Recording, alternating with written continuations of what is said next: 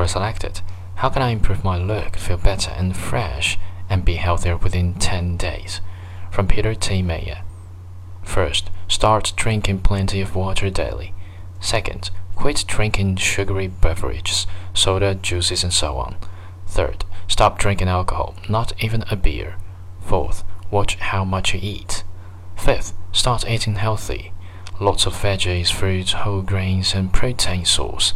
Fish, meat, fish, nuts. 6. Start exercising. Don't do regular cardio. Start lifting weights instead.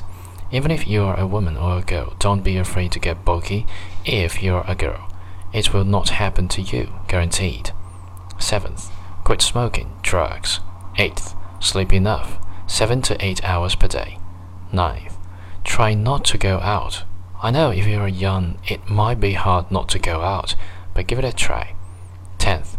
Listen to some relaxing music whenever you have a chance to listen to music. 11. Get rid of stuff and organize your environment.